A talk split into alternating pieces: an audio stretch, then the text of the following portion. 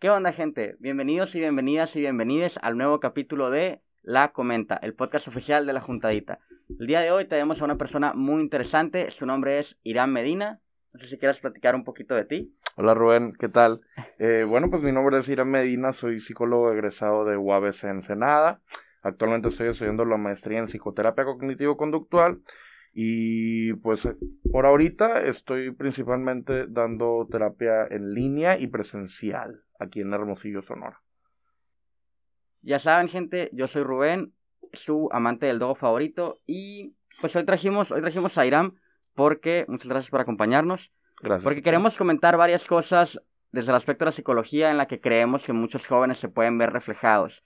Quizás cosas como temas de desmotivación, depresión y ansiedad, que creo que son, son cosas con las que muchos jóvenes batallan o batallamos, entre otras cosas que van a ir viendo. Así que, sin más preámbulo, pues Irán, entre otras cosas, pues das terapia. No sé si nos quieras platicar un poquito de qué es lo que ves más comúnmente con jóvenes en tu trabajo. No sé qué nos quieras comentar al respecto. Ok, sí, claro que sí. Pues fíjate, eh, una de las cosas que más eh, me ha tocado trabajar, eh, pues son dos cosas, ¿no? Principalmente la ansiedad, y con ansiedad me refiero a distintos trastornos de ella y también distintos trastornos depresivos. Incluso, pues ya ves, la otra vez platicamos, ¿no? Sobre la desmotivación que a veces los jóvenes pasan, en especial en, en la edad en la que estamos viviendo ahorita. Y eso en grandes rasgos se debe a diferentes tipos de creencias o pensamientos acerca de que ellos deberían ya de haber hecho algo con su vida, pues algo quién sabe, ¿no? Pero generalmente lo suelen ver como ya debería de estar casado, ya debería de tener hijos, ya debería de tener mi casa, mi carro, un trabajo eh, donde me pueda independizar, entre otras cosas. Y ese pensamiento en particular que ellos piensan de que deberían de eh, y no lo están cumpliendo, pues eso puede ser un factor para la misma desmotivación. Además de que la desmotivación tal cual va relacionada con, con diferentes eh, tipos de distorsiones cognitivas, como la baja tolerancia a la frustración, ¿no? Y relacionada a la procrastinación, entre otras cosas. Y bueno, ¿qué es lo que sucede? Si yo tengo la creencia esta de, bueno, a esta edad yo ya debí de haber hecho algo y no lo hice, pues ya ni para qué lo intento porque pues ya no tengo lo que debía de haber tenido y en lugar de trabajar eh, para un placer a futuro o a largo plazo, pues se enfocan en trabajar para en placeres a corto plazo. Y es cuando entra en este lado la procrastinación y buscan, eh, supongamos, divertirse a corto plazo y es cuando entran otro tipo de cosas como adicciones, ¿no? Y adicciones no necesariamente a, a, fármacos, sino también puede ser adicciones a los videojuegos, adicciones a la pornografía, adicciones a, una gran cantidad distinta de, de, cosas. Y en general no está mal el, el buscar placer con, con otras cosas, siempre y cuando tengas en mente pues el, objetivo que, te puede dar más placer todavía. Y ahora, cuando esta persona eh, no recibe estos placeres eh, momentáneos, se puede crear otra idea irracional acerca de que ellos merecen eh, estar contentos o que la vida no debería de ser tan difícil, entre otras cosas, y es ahí donde entra la baja tolerancia a la frustración. Hola, ves? Damn, que pues muy, muy interesante. Luego, luego se puso, bueno, para mí, luego, luego se puso, se puso chucky la cosa. Eh, a ver, comentaste un chorro de cosas. Pues, bueno, por ejemplo, a, mí, yo tenía la idea de que platicáramos un poquito de la desmotivación porque es un tema que, que para mí es, es, fuerte y creo que para mí, que para otros jóvenes también, ¿no? Yo pensándolo un poquito más por la onda de que pues de repente no nos podemos hacer pendejos con cosas que vemos como que el cambio climático la neta no lo estamos resolviendo, que la desigualdad económica está bien fuerte, que corrupción, feminicidios, etcétera, etcétera, etcétera, pues. Y el y al menos no sé, pues por ejemplo en mis redes sociales el estar tan informado pues de repente es, es muy pesado, pues es muy agotador la onda de que o sea, me gustaría que por hoy las cosas estuvieran bien y ya, pues en lugar de que otra persona que se murió, otro escándalo de corrupción, etcétera, etcétera. Y, y que creo, y creo, bueno, eso para mí, ¿no? Pero cosas en ese espectro, digámoslo así, para muchos jóvenes que vamos saliendo de la carrera y que vamos empezando como la vida profesional, siento que además de esas ideas que, que, tú, que tú comentas de que, que nos, sí nos deberíamos casar o no, que los hijos, que el trabajo tal o cual, que el carro, la casa, etcétera, etcétera, pues es muy, no sé, pues de repente es, es, fuerte, pues es, es, es, mucho, yo creo. Y no sé, aunado, digamos, a la falta de educación emocional en la escuela, no sé, pues. Claro, y también la misma situación actual que estamos viviendo del COVID, o sea, también es un factor que influye mucho en, bueno, ya ni para qué, por ejemplo, personas que empezaron su negocio en la pandemia, pues dicen, no, pues ya mejor cierro, ya para qué le intento, ya dejan de abrir negocios, dejan de crear empleo nuevo y pues empiezan a, a, no solamente a desilusionar, sino a, culpabilizar ya sea a ellos mismos o al mundo o a las demás personas, entre otras cosas, y es cuando se puede volver más problemático de lo que ya es. Eh, de hecho, algo con lo que trabajamos de esta forma en, en ese tipo de psicoterapia es, pues bueno, vamos a tratar de quitarle lo horrible a las cosas, ¿no? Vamos a tratar de, bueno, la situación sí está difícil, pero el hecho de que sea difícil no significa que sea 100% malo o 100% horrible.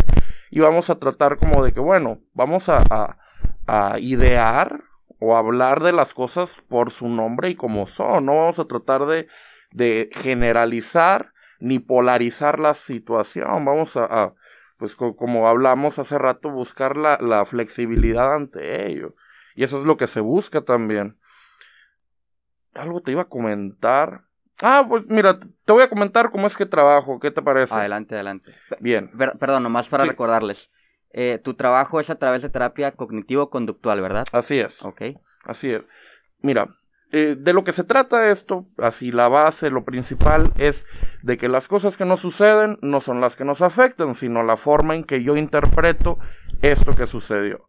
Por lo tanto, eh, ¿qué te parece si, si hacemos como una dinámica? A ver si, lo quieres trabajar. Bien, venga. Vamos a suponer que vas manejando por la calle eh, y ves que pasa un carro con la música a todo volumen y te choca. ¿Qué haces? Pues primero me enojo. Primero, o sea, miento madres. Eh, Del 0 al 100, ¿qué tan enojado estarías? 90, mínimo. 90. O sea, muy, muy enojado, pues. A lo mejor no perdería, no creo perder mis cabales, pero me enojaría mucho. ¿Qué harías? Eh, pues me bajo, veo que tan feo estuvo, veo si otra persona está bien, le marco al seguro. Todo el protocolo de, le marco a mis papás para decirles. Ok. Y bueno, eh, ¿golpearías a, la persona que te chocó? No, o sea, bueno, yo sé que ahorita lo digo estando tranquilo, pues, pero realmente creo que ni siquiera lo intentaría, pues, por más enojado que estuviera. Ok, ¿le, le gritarías? Le, dijeras groserías? A lo mejor, a lo mejor. Vamos a poner un ejemplo, ¿qué harías? O sea, ¿qué, qué es lo que les dirías? Eh, pues no sé, a lo mejor me bajaría, o sea, que no te fijaste, eso es todo pendejo, o sea, no mames. Ok. Bueno, ahora vámonos a otro caso diferente, ¿sale? Vamos a suponer que Juanito eh, está en la misma situación, está manejando, llega un carro eh, escuchando música a todo volumen y te choca, ¿no? A Juanito. Y Juanito empieza a gritar, se pone rojo, empieza a sentir palpitaciones, etcétera.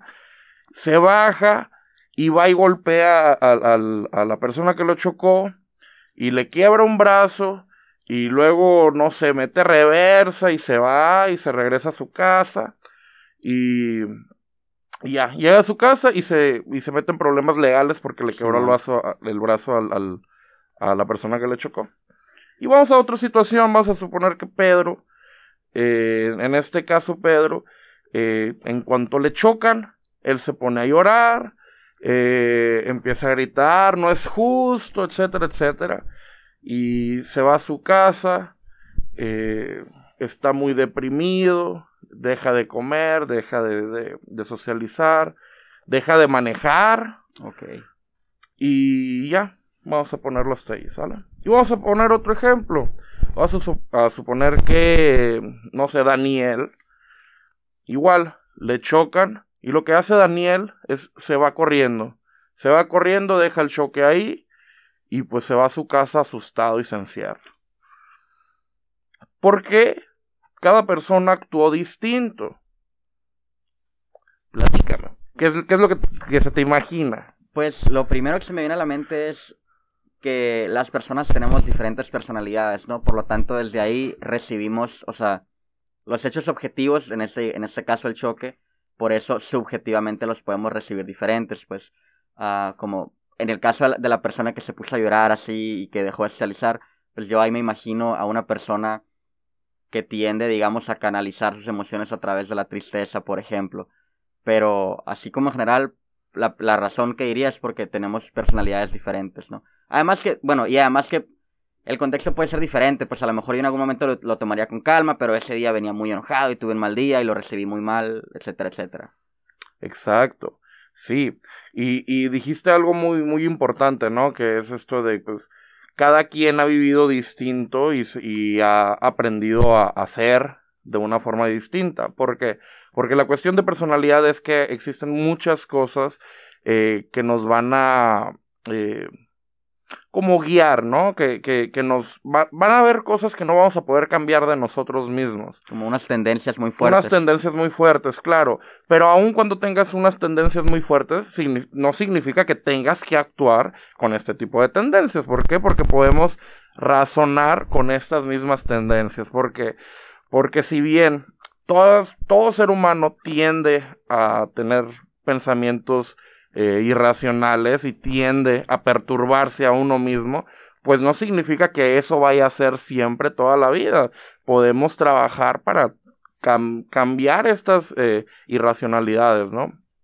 Pero, eh, si bien cada quien siente diferente ante diferentes situaciones, eso viene pues debido a que tienen una forma distinta de ver la problemática. Vamos a suponer que el, primero, eh, ya se me olvidaron los nombres, pero el primero que, que se enojó y lo golpeó y todo esto. Juan. Ajá, Juan. Probablemente estaba pensando algo como es injusto esto que está sucediendo. Eh, ¿Cómo puede ser que me pase esto a mí? Eres un desgraciado por haberme eh, irrumpido la felicidad que traigo en el día tú no deberías de poder hacer eso y no solo no deberías, sino que por eso yo te voy a castigar y ya, ¿no? Y probablemente ese pensamiento lo orilló a un 100% de enojo que lo orilló a actuar de una forma pues no adecuada, ¿no?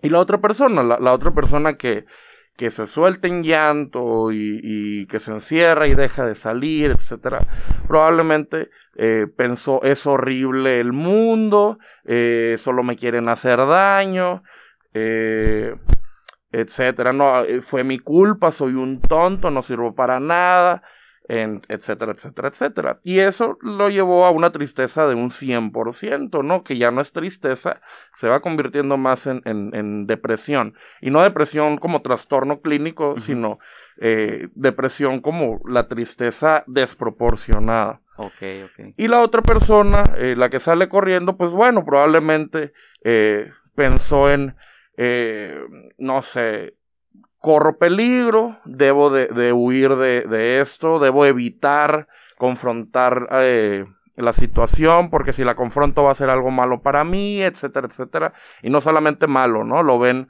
como lo peor. Y eso pues los llevó a actuar de esa forma. Ahora tú, tú que sentiste el 90% de enojo, que realmente no creo que haya sido tal cual, porque si realmente hubiera sido el, 90%, hubiera escalado todavía más. Eh, probablemente te dices a ti mismo, bueno, si estoy muy enojado, a lo mejor y, tienes este tipo de pensamientos de que él no debería de hacer esto, pero pues no es para tanto, ¿no? O, o no, es, no es lo peor del mundo. Y pues realmente de nada te iba a servir actuar de la otra forma. Y así es la, diferencia de los pensamientos, dime. Que estos pensamientos que comentas, me imagino yo que la mayoría del tiempo no son conscientes, pues ya sea que sean inconscientes o subconscientes, y que es por eso que es importante, al menos en, mi punto, al menos en mi experiencia yendo terapia, pues, por eso es importante que trabajemos para concientizarnos de estas cosas que nos llevan a sentir como nos sentimos y realmente, como tú comentabas ahorita, poder razonar con estas tendencias. Eh, me acuerdo que algo que hice en terapia, que al principio se me hizo muy raro, no sé, pues nunca lo había hecho, fue la onda de, pues, como razonar con mis emociones de fijarme qué relación tenía yo con mis emociones en específico, cómo me llevo con mi felicidad y cómo me llevo con mi tristeza, o sea, cómo las trato. y, y eso a lo mejor para muchos se escucha como raro, absurdo, confuso. Para mí fue así al principio, pero a partir de que lo hice tuvo todo el sentido del mundo, o sea, porque, no sé, porque me hice consciente y pude tomar control de lo que yo hacía con muchas de mis emociones. Y por, por, por eso comento que que es, por ese, lado es, por ese lado es la importancia que le veo yo a la onda de razonar con nuestras tendencias, etcétera, etcétera. Claro, y fíjate, acabas de, tocar un punto muy importante que, que, pues, por ejemplo, que en e, este tipo de creencias o pensamientos o irracionalidades, eh, en ocasiones no nos damos cuenta de, de que las tenemos porque, porque pasan en automático. De hecho, así es como se le llaman pensamientos automáticos, porque estamos tan acostumbrados a pensar de cierta forma, por cómo nos criaron, por aspectos culturales, sociales, por las películas, los libros, lo que tú quieras, agarramos muchas eh, creencias eh, irracionales en todo eso. Ahora, aun cuando las hayamos agarrado, pues es ahorita cuando se me viene todo esto, porque ya estoy acostumbrado desde chico a pensar de esta forma. Ahora de grande, cuando pasa algo, pues lo primero que voy a pensar es lo que ya traigo, ¿no? Los lentes que ya me dieron desde chiquito y que pues, no me los he podido quitar. El problema, o bueno, no, el problema, pero lo, lo, ventajoso es que aun cuando te llega ese pensamiento, tú lo puedes debatir, tú puedes decir, a ver, ¿qué tan real es este, esto que estoy pensando, no? ¿Qué tan real es? Y cómo puedo yo tratar de, de refutarlo, ¿no? Y hay distintas formas, ¿no? Generalmente yo trabajo con tres distintos eh, tipos de debate o de razonamientos, que uno es el, razonamiento realista, donde es, bueno, vamos a, fijarnos en la realidad, en lo que está sucediendo y vamos a buscar evidencias de lo que está pasando es verdad o no. Ese es uno. El otro tipo de, razonamiento es el lógico. Bueno, pues vamos a ver qué tan cierto es que estas dos cosas tienen una relación, ¿no? Vamos a ver si es cierto. Por ejemplo, ¿no? Yo puedo pensar, no, pues mi padre es un fracasado, significa que yo soy un fracasado. Bueno, vamos a ver si es cierto, vamos a ver qué relaciones hay entre esta premisa que estás diciendo y la conclusión a la que estás llegando, ¿sale? Y el tercer tipo de razonamiento, pues es el, razonamiento eh, instrumental, se le dice, ¿no? Que, pues bueno, vamos a ver de qué nos está sirviendo mantener este tipo de pensamiento en el que ya estamos acostumbrados a pensar. Y pues bueno, me sirve para esto, para otro, bueno, pues a lo mejor y te sirve, pero vamos a ver de qué forma te puede servir más pensar de forma racional. Ok, damn, está bien interesante, gente. Oye, y otra cosa que también me gustaría comentar es, ¿cómo ves tú la onda de esa como idealización de la felicidad o, o o más bien satanización de la tristeza? Porque fue algo al menos con lo que yo choqué bastante y que ahora aprecio mucho, de, en, pues en esta onda de trabajar con mis pensamientos, con mis emociones, llegó un punto en el que, así como la película Intensamente, no sé si la han visto, la de las emociones que tienen emociones, es que todo el mundo le saca la vuelta a la tristeza, ¿no? O sea, y nadie quiere que la tristeza esté, pues nadie quiere que la tristeza se haga sentir. Para mí llegó un punto en el que fue, o sea, en el que así como la película, pues yo entendí que necesitaba esa emoción en ciertos momentos, pues y, en, ese sentido empecé a valorar mucho mi relación con la tristeza y, y en general con emociones que creo que se consideran negativas casi siempre. Y ahora también, también lo comento porque a mí me gusta mucho hablar de que yo creo que habemos muchos jóvenes que hemos hecho de estas desmotivaciones, de esas tristezas, de estos hartazgos, de estas inconformidades con cómo pasan las cosas, pues que lo hemos usado de alguna manera para querer cambiarlas, pues en nuestra trinchera, a lo mejor poquito, pero, pero el, el, ahora creo que es muy importante el aprender a decir, no estoy conforme con esto que está pasando, pero para eso siento que, que sí tiene que haber o cierto trabajo, o cierta madurez, cierta apertura a reconocer esas cosas que no nos agradan a veces.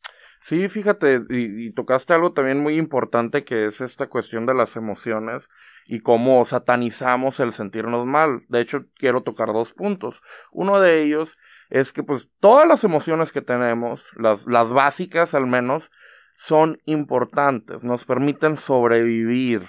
¿Por qué? ¿Qué pasaría si yo perdiera mi trabajo y no siento ni miedo, ni tristeza, ni enojo, ni alegría? Pues probablemente ni siquiera eh, me pondría a buscar un trabajo nuevo, por ejemplo, y, puedo morir, ¿no? Pues me falta dinero, dejo de comer, pues muero, si no siento nada. Ahora, si me siento triste o enojado o con miedo, pues con eso yo puedo ponerme a trabajar para buscar un trabajo. Ahora, hay otra diferencia. ¿Qué pasa si en lugar de sentirme triste, enojado, con miedo, me siento deprimido, ansioso, con pánico, terror, con ira, con furia, con encabronamiento? Pues bueno, pues no voy a, impedir, no voy a tratar ni siquiera de conseguir un nuevo trabajo porque voy a pensar, ¿para qué si no sirvo? Voy a pensar, ¿para qué si no me contratan son unos malvados todos? O voy a pensar, ¿Para qué? Porque el futuro es horrible, no me va a servir de nada, etcétera, ¿no? Y esa es la diferencia. Una cosa son las emociones básicas que realmente no las vamos a cambiar porque sirven. Y otra cosa muy distinta, pues son las, emociones perturbadas o eh, disfuncionales o desproporcionadas. Digamos a nivel trastorno. Eh, e, exacto, puede ser nivel trastorno o no, puede que sean rasgos, pero de todas formas eh, son cosas que impiden eh, disfrutar más de la vida. Y ahí te va con, ahí quiero hilar con, con lo otro que te quería comentar, que para Albert Ellis, él, definió como dos, no, como cuatro valores básicos universales del ser humano, ¿no? El primero es que el ser humano busca sobrevivir, busca mantenerse vivo, ¿no? El segundo es donde toca el, el, tema que platicas acerca de la felicidad. El ser humano busca vivir con, con una cantidad deseada de placer buscando una mínima de dolor. O sea, buscamos estar más feliz que tristes. Pero eso no significa que tenga que ser eh, muy polarizado, ¿no? Y ni significa que, que tengo que cumplir con este límite de felicidad y no debe de pasar este límite de, de, tristeza, por ejemplo, ¿no? De sufrimiento. Y aquí eh, lo que sucede de este lado del mundo, en la cultura eh, de este lado, que es la cultura occidental, ajá, eh, vemos la felicidad más como un objetivo, ¿no? O como una meta de cuando llegue esto, pues voy a ser bien feliz cuando compre mi carro o mi casa o cuando me case o cuando tenga hijos. A diferencia de la cultura oriental, ellos no hablan de un término eh, de felicidad tal cual, sino hablan de un contentamiento, le llaman ellos, un contentment.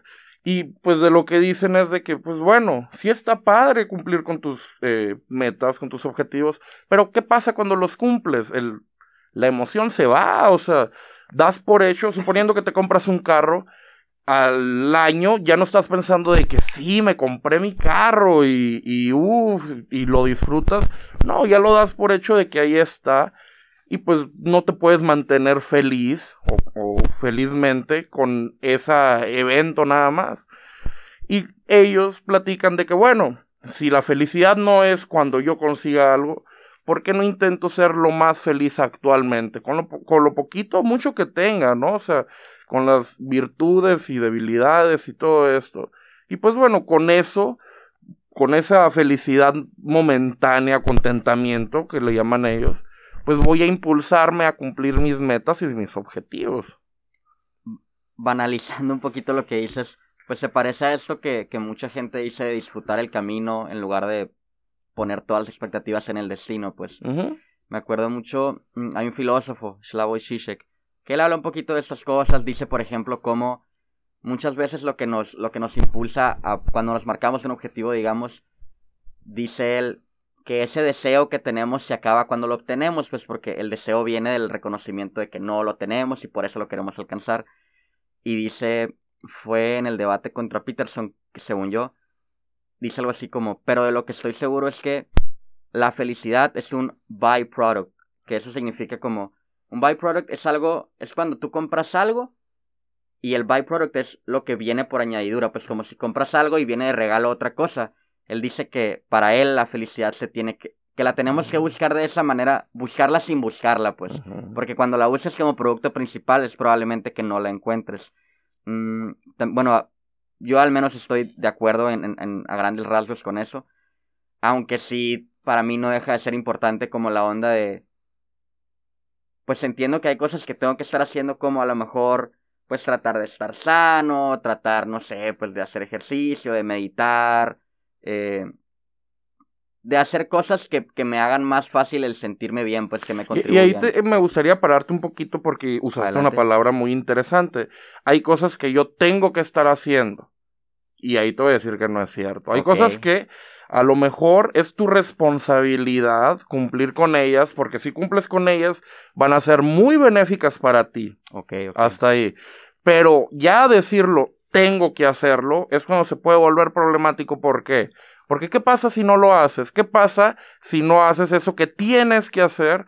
Pues bueno, ahí empiezan ya las problemáticas, ¿no? Y empiezas a decir, uy, como no hice esto que debo de hacer, significa que yo soy un tonto, o soy un fracasado, o significa que es horrible, y empiezan sentimientos de culpa o depresión o ansiedad. A diferencia de que, ¿qué sucediera si digo, bueno, es mi responsabilidad cumplir con, con cosas de salud, trabajo, etcétera, pero no tengo que hacerlo.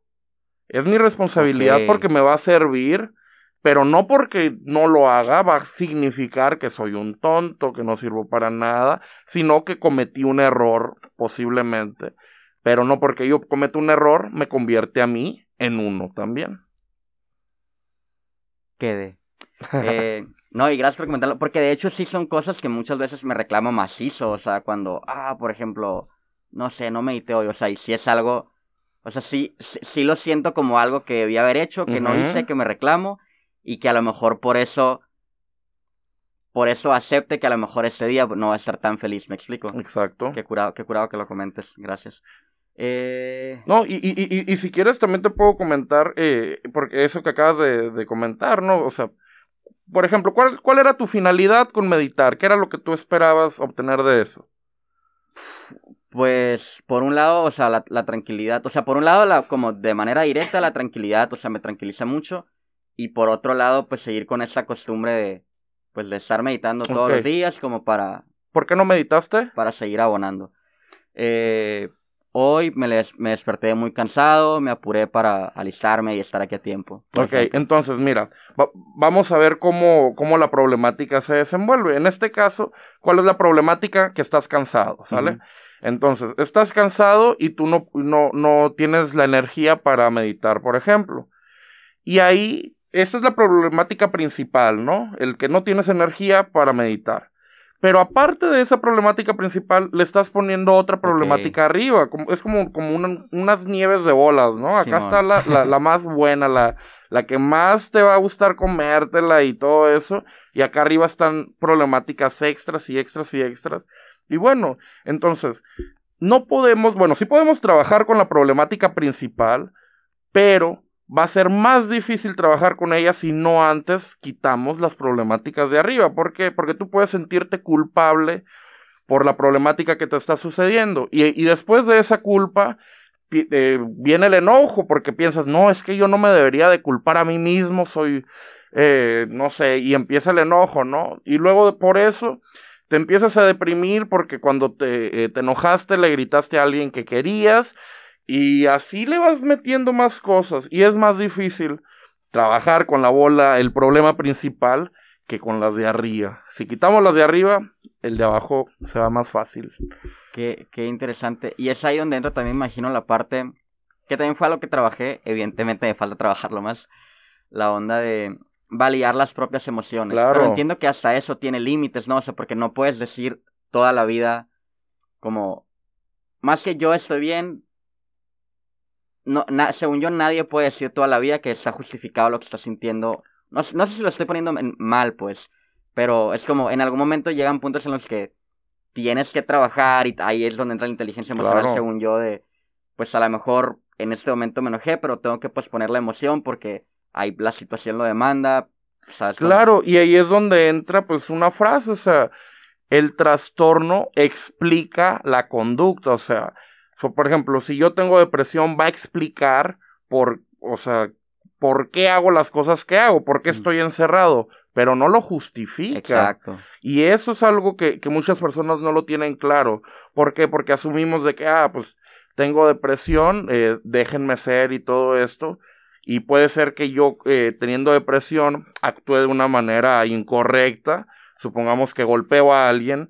Pues sí, o sea, a lo mejor el hecho de que yo haya golpeado a alguien puede ser explicado por mi depresión o por mi trastorno pero eso no lo justifica, eso no significa que yo por tener mi trastorno tengo que ir a hacer esto, ¿no? Y eso es algo que a muchas personas se les complica identificar, como dices, sí, vamos a validar lo que sientes, vamos a validar lo que está sucediendo, pero no lo vamos a justificar, ¿por qué? Pues porque las consecuencias que, que vienen de nuestros actos pues son responsabilidad de nosotros y de nadie más.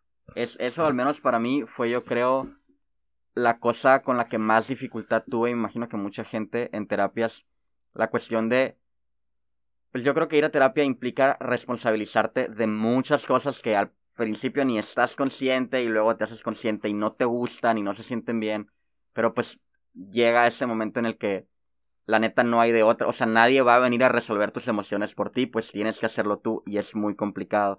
Ah, o sea, amén de Amén de porque, digamos, hay, hay cosas que nos afectan que vienen de cosas que no se hicieron. Pero pues, o sea, el que está batallando con eso soy yo, pues y, soy yo el que me tengo que responsabilizar. Eso es, eso fue para mí lo más complicado, digamos. Sí, sí, sí, o sea, eh, el, chiste es entender que van a haber cosas eh, que sucedan que tú no puedas cambiar. Van a haber cosas que no sucedan que tampoco puedas cambiar. Por ejemplo, también van a haber cosas, eh, personas en las que tú no puedes cambiar lo que hace la otra persona. Lo único que puedes cambiar es de qué forma te afecta a ti, ¿no? O sea, y eso puede aplicar realmente para cualquier tipo de problemática. Yo entiendo que en ocasiones va a ser mucho más difícil en una situación que en otra, pero realmente es un cambio que se puede hacer, ¿no? O sea, suponiendo que no me gusta eh, el sushi y me invitan a, una boda y voy a esta boda y lo único que hay es sushi. Bueno, pues en mí está el decidir, bueno, no me gusta el sushi, pero pues me lo, me lo como, ¿no? O en mí está decir, no me gusta el sushi, no me lo como. O en mí está decir, no me gusta el sushi, me voy del lugar. o no me gusta el sushi, eh, pero me quedo. O sea, son decisiones que uno va tomando pero las hace responsable de uno, porque pues son decisiones que uno toma y eso no tiene nada que ver lo que hace los demás con uno mismo, porque ahí es cuando empezamos a personalizar, ¿no? Por ejemplo, si nos comparamos con una persona y decimos, uy, mira, qué bien le va a este güey, me gustaría ser como él, eh, quisiera eh, lo que él tiene, que maldito, él no se lo merece, yo sí, porque me he esforzado, etcétera, etcétera. ¡Ey, espera! Básicamente. No tiene nada que ver lo que está haciendo esa persona, no tiene nada que ver contigo, o sea, el éxito que tengan las demás personas no, no, no interfiere en lo que tú haces, y es algo que a personas les dificulta entender, ¿no? Porque lo personalizan y, y empiezan las comparaciones y empiezo no solamente a odiar a esa persona, sino empiezo a sentirme mal conmigo mismo porque digo, uy, si esa persona que no sabe nada está así y, y yo que sí sé o, me he esforzado, eh, tengo menos, significa que yo soy menos valioso o significa que yo soy un fracasado para toda la vida, que me voy a quedar solo, me van a abandonar, no voy a poder hacer nuevas amistades, etcétera, etcétera, etcétera. Que esos son, bueno, corrígeme si estoy mal, pero, o sea, dentro del el ser humano hay una gran parte, hay, hay como una, hay una presencia casi siempre de actitudes egocéntricas, ¿no? O sea, siempre todos manejamos cierto nivel de egocentrismo, pues. Sí, sí, sí. Y, y, y esto de lo que hablamos eh, se le llaman distorsiones cognitivas. La personalización es una de ellas.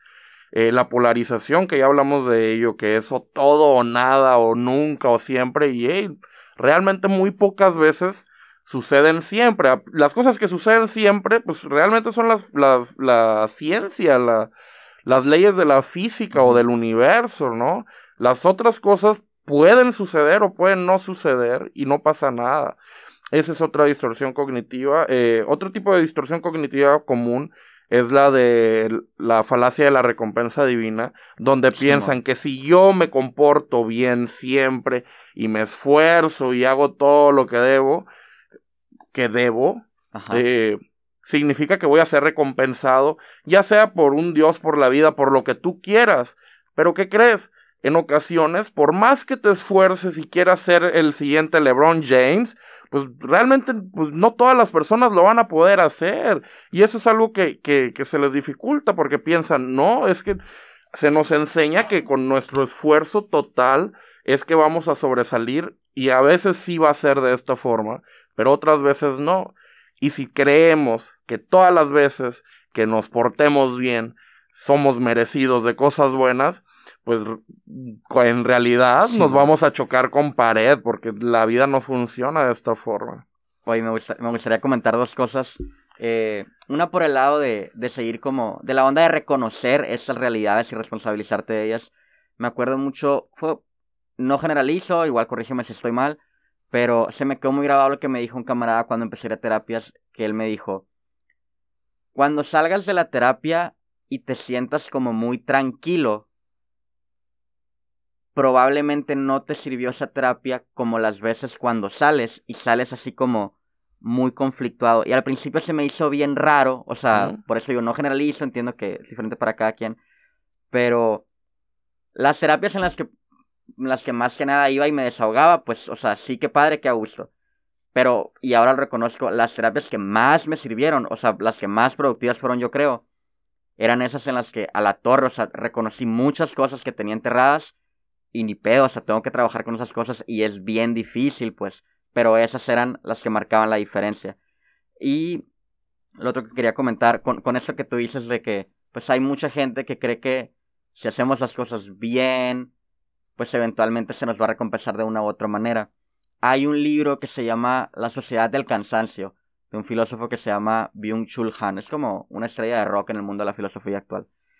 Y este vato dice, él, él propone pues, que una de las razones por las que él cree que sea posible que ahorita haya tanta depresión, tanta ansiedad, es porque ahora a nivel cultural se nos hace creer, o sea, se ha vendido muchísimo la idea de que todo está en uno, pues, de que todo para cualquier cosa que quieras hacer hay una oportunidad, hay una beca, hay como la suficiente cantidad de esfuerzo que le puedes meter y lo vas a lograr, de manera que cualquier cosa que no suceda como nosotros queramos, pues el enemigo fuiste tú, o sea, por, o sea la, presión recae en ti y eso desemboca, dice él, en depresión, en ansiedad, cosa que dice que no pasaba tanto antes. Él, según yo, no usa la según yo, usa la palabra epidemia para referirse como a, esa problemática. Ya sé que comenté varias cosas, pero también no sé si nos quieras comentar como las diferencias entre pandemias, por ejemplo, COVID, con sí, Fíjate, igual, no, no soy epidemiólogo ni nada de esto, eh, pero eh, recuerdo que en una clase de la, de la maestría, eh, una profesora mía muy buena, por cierto, de, de Ensenada, que ella sí se dedica en este aspecto, pues nos platicó, ¿no? Porque estábamos viendo en clase eh, el, el, método eh, eh, epidemiológico y todo esto, porque la, la, materia era del método clínico, introducción al método clínico, y pues bueno, ella nos comentó, bueno, no, no es cierto, primero le hicimos la pregunta, profesora, eh, ¿qué onda con esto del COVID, no? Y, y, y, por qué el COVID es pandemia y por qué, eh, no sé, la depresión en México, por ejemplo, no lo es, siendo que tiene más prevalencia que el COVID o la misma prevalencia, ¿no? Y ahí ella nos explicó que eso eh, se debía a como acuerdos en generales donde los trastornos para que sean considerados como pandemias tienen que llegar a un mínimo de 30% de, de, de la prevalencia, o sea, que, que 30% de la población tenga depresión, ahí ya podría ser considerado pandemia. Actualmente creo que los números están muy similares, el del COVID y la depresión, creo que están alrededor del 5%, sea 4 o sea 6. Eh, pero el COVID sí es pandemia y por eso la depresión no lo es. ¿Y tú qué opinas? O sea, ¿tú, tú qué opinas de eso? Y, por ejemplo, de lo, de lo que platicaste de, de, del filósofo este que, que le atribuía eso, pues sí es cierto. Y ahí es, eh, eh, en, este, en esta parte es cuando se crea otra distorsión distinta, que en parte es la personalización, ¿no? Porque lo estás tomando personal, pero la culpabilidad, ¿no? Porque empiezas eh, solo a culparte a ti mismo y sin ver que hay cosas que o factores que no los puedes tú controlar, o sea, como tu raza, tu lugar donde vives, tus características físicas, eh, la forma de crianza, tus padres, tú no puedes elegir muchas cosas. Pero tampoco significa que eso es totalmente determinante, o sea, ni te puedes culpar a ti mismo completamente por las situaciones que te suceden, como no le puedes culpar a la sociedad o a tus padres, a la cultura, a las cosas que suceden, como tampoco se lo puedes culpar al mundo o al futuro. Y, y pues realmente no es como funciona, o sea, hay muchos factores que intervienen en nuestras eh, formas de pensar y de actuar y realmente no sirve de nada buscar como un culpable, sino vamos a ver qué es lo que me toca a mí, qué es lo que yo puedo cambiar y todo lo demás pues pues ahí se queda, ¿no? Y va a seguir ellos como ellos puedan, pero al final de cuentas buscar uno mismo qué es lo que yo puedo hacer para tratar de solucionar el problema. Y si yo no puedo hacer nada, pues ni modo y lo acepto. Porque esa es otra parte importante. Eh, el concepto de, autoaceptación incondicional, o sea, me voy a aceptar a mí tal cual, no significa que me voy a conformar o me voy a quedar así, sino me acepto hoy en día para poder seguir trabajando conmigo. De igual forma, acepto que tú eres una persona, que eres un ser humano, que te vas a equivocar y que tú puedes hacer cosas me gusten a mí o no me gusten a mí. Y eso no significa que tú, por cometer estos errores, eres una cucaracha, un insecto, lo que sea. Y pues realmente es aceptarse uno mismo y aceptar a la otra persona. Y no, y, es donde quiero hacer mucho énfasis. No significa el, conformarme, el me acepto y así me quedo, no, sino realmente aceptar para que no intervenga en mis, mis pensamientos y con unos pensamientos más realistas puedo ejecutar pues planes diferentes para trabajar en mí mismo. Ahorita que comentaste lo de lo de ni culparnos completamente a nosotros ni completamente a otras cosas, eh, es, es, precisamente lo que habla él. él. Él dice, más o, ahorita me estoy acordando, él decía que antes, por ejemplo, había menos trastornos de personalidad porque dice que culturalmente había como factores que se tenían muy, identificados, la guerra, la pobreza, el gobierno. Y entonces mucha gente podía, digamos, compartir la responsabilidad de o no triunfar o lo que sea en el reconocimiento de esas cosas de que, pues es que estamos en la Segunda Guerra Mundial, hay un chingo de cosas que no se van a poder hacer, pues. Y eso ayudaba a que no hubiera tantos trastornos de personalidad y que dice que ahora como estos factores así muy importantes se han ido como culturalmente rezagando por la onda del todo lo puedo yo si lo quiero lo suficiente, que, que por eso, eh, por eso ahora ponemos toda la responsabilidad de nosotros. Mm, ah, tú, que comentaste al final, que estaba muy interesante lo otro que dijiste también. Mm, no recuerdo exactamente, pero con eso que estás ah, platicando, eh, pues mira, fíjate que yo, yo, no, yo no puedo decir, ¿sabes qué? Es cierto o no lo que hizo esta persona, porque de igual forma yo no puedo saber eh, si en el pasado pues no existían este tipo de temas y pues a lo mejor a lo que uno le, le llamaba una cosa, pues a lo mejor era un trastorno, ¿no? A lo mejor, por ejemplo, Hitler, a lo mejor Hitler pasó por, por muchas cosas y a lo mejor desarrolló algún trastorno, etcétera. Y a lo mejor, si Hitler, si, si, si hubiéramos trabajado con Hitler en, en, cuestiones psicológicas, a lo mejor y no hubiera pasado lo que sucedió, ¿no? Y, y, y es parte de lo que te digo el trastorno puede justificar, no, justificar, no puede explicar lo que ha hecho Hitler, pero no lo justifica, ¿no? Y a lo mejor se pudo haber trabajado antes para prevenirlo. Que, sobre, es que ya, me acordé, es, ahorita estabas comentando lo de la onda de reconocer como quién soy y aceptarme para después trabajarme y se me hizo muy cool como lo dijiste, la onda de, pues no es aceptar a ciegas y ya soy así y háganle como quieran, pues sino, como tú comentaste lo de reconozco cómo soy y desde esa realidad puedo trabajar. O sea, precisamente porque reconozco que, o tengo tendencia a enojarme siempre o a esto y, a, partir de ahí ejercitarlo, pues ejercitar cambios. Sí, y ahí haces una mención muy importante. Tengo tendencia a enojarme. Tú no eres enojón. ¿Por qué? Porque si yo digo, no, es que yo soy muy enojón, pues estás asumiendo que siempre vas a ser enojón y que siempre vas a actuar enojonamente. En cambio, si yo digo, bueno, tengo tendencias a enojarme, muy seguido me enojo o actúo de, forma incorrecta, bueno, nos estamos acercando a la realidad.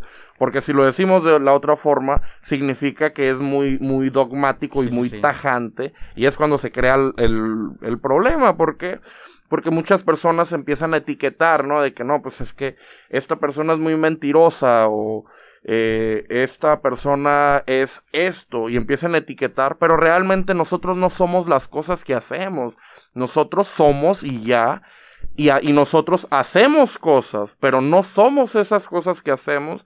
Y es algo que muchas veces también se nos complica, ¿no? Porque cuando empezamos a etiquetar de esta forma, eh, tanto etiquetamos a las demás personas como a uno mismo. Y es el, ejemplo, creo que te lo puse al principio, ¿no? No por el hecho de que yo haya fracasado significa que yo soy un fracasado.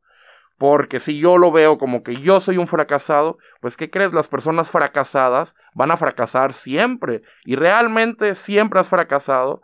Y te lo puedo asegurar que no. Hay evidencias de que no siempre ha fracasado.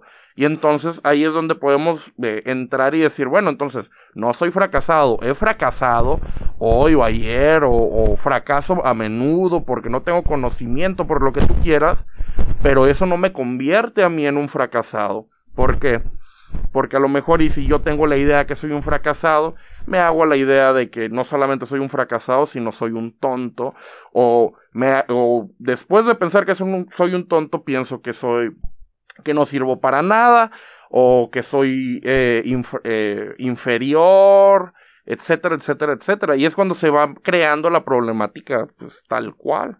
Es cuando, por llamarlo de alguna manera, racionalizamos lo irracional, pues, o sea, porque toda serie de pensamientos irracionales que tú dices que tenemos, pues, según yo, muchas veces los humanos los canalizamos a través de la racionalidad, pues, o sea, nos convencemos de que tienen sentido. Mm, por ejemplo, esta onda de que, pues a lo mejor alguien que no fracasa siempre, pero se considera fracasado, dice algo como, pues sí, pero de todas maneras esas veces en las que me fue bien, eventualmente después me fue peor también y es como, por lo tanto, todo es fracaso, pues. Exacto, y fíjate, ahorita estás tocando el tema, se le llama razonamiento emocional, ese que estás diciendo, y eso es porque por ejemplo, el mismo ejemplo del fracaso. Yo me siento fracasado, ¿sale? Eso es lo que suelen decir estas personas que razonan eh, en los actos la emoción y es cuando dicen, bueno, yo me siento fracasado, por lo tanto, soy un fracasado.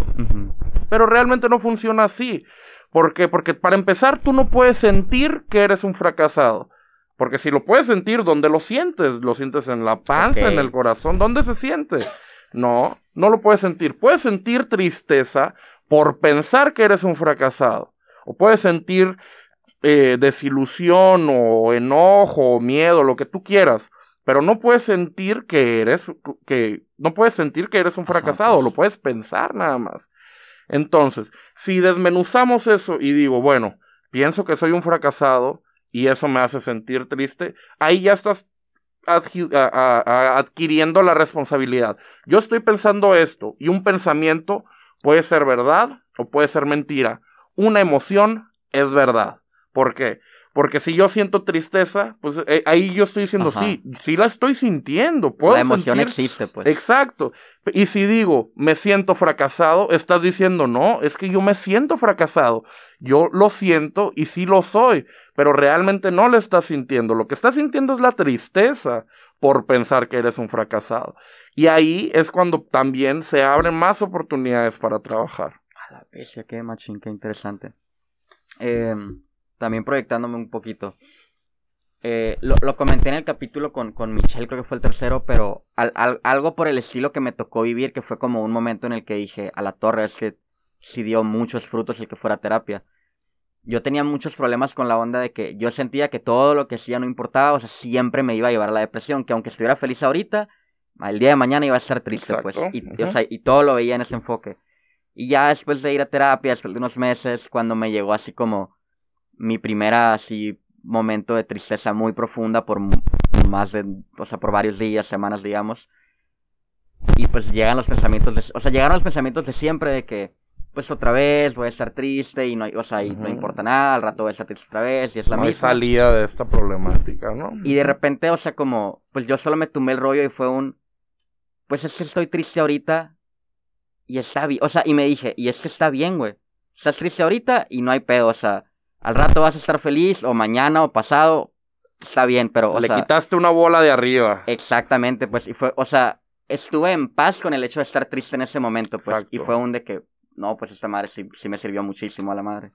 Sí, y ahí eso fue lo que tú hiciste, o sea, acá está la bolita de nieve, la, la, la, la importante, el, pro- el problema principal que es la depresión, pero tú aparte de eso le añadías una bolita extra que es la culpabilidad, ¿no? Y en ese caso, pues, ¿qué pasa? Quito primero la culpabilidad, acepto la depresión y puedo trabajar con ello. De lo contrario, como comúnmente estás acostumbrado a pensar eh, con, con, como con tus lentes depresivos, Ajá. pues probablemente ibas a continuar teniendo estos retrocesos o recaídas. Y pues, ¿qué crees? Si comúnmente los ibas a tener, pues siempre ibas a tener culpa y pues se iba a dificultar más trabajarlo. Ahora que quitas la culpa, aun cuando tengas este tipo de retrocesos, pues ya no, no, no va más allá de eso, pues si no le añadimos problemáticas extras. Ok.